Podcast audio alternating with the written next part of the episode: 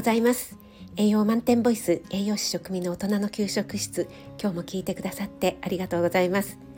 お出かけ前の支度中移動中に耳だけ傾けていただけると嬉しいです。YouTube、インスタ、Twitter もやってますのでそちらの方もよろしくお願いします。はい今日は3月3日桃の節句ということでね、そんな日にこのお話はどうかなと思ったんですけども女の子の節句なのであえてお話ししてみたいと思います。お年頃の娘さんにお父さん臭いと言われたら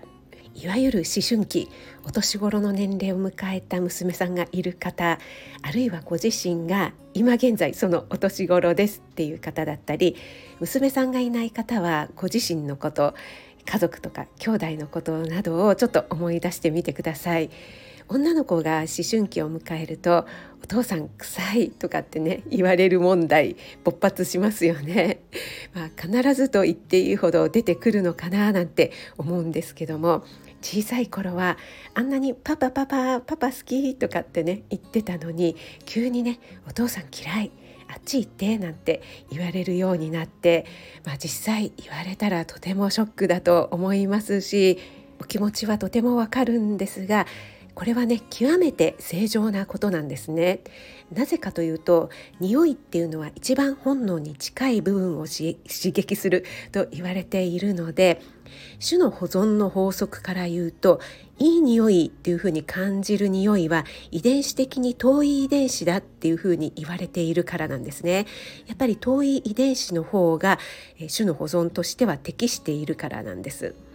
なので親子という非常に遺伝子が近いお父さんに匂いにね対して嫌悪感を抱くっていうのは全くもって正常な反応で逆に嫌悪感を抱かない方がちょっと大丈夫かなって思った方がいいくらいというふうに考えると世のお父様方もね、えー、無駄に落ち込んだりとかがっかりせずに済むのかなと思います。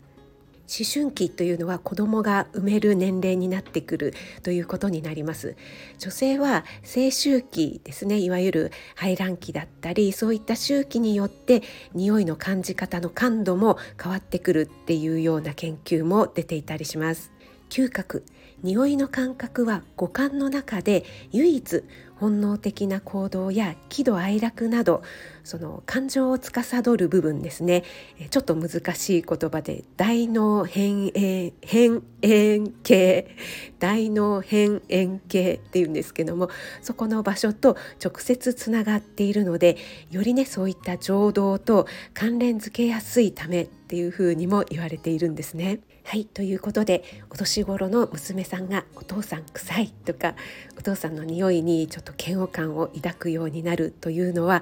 種の保存の法則から言っても全くもって正常な反応なんですよというお話をさせていただきました。少しでも役に立ったなと思っていただけた方はフォローいいね押していただけると嬉しいです。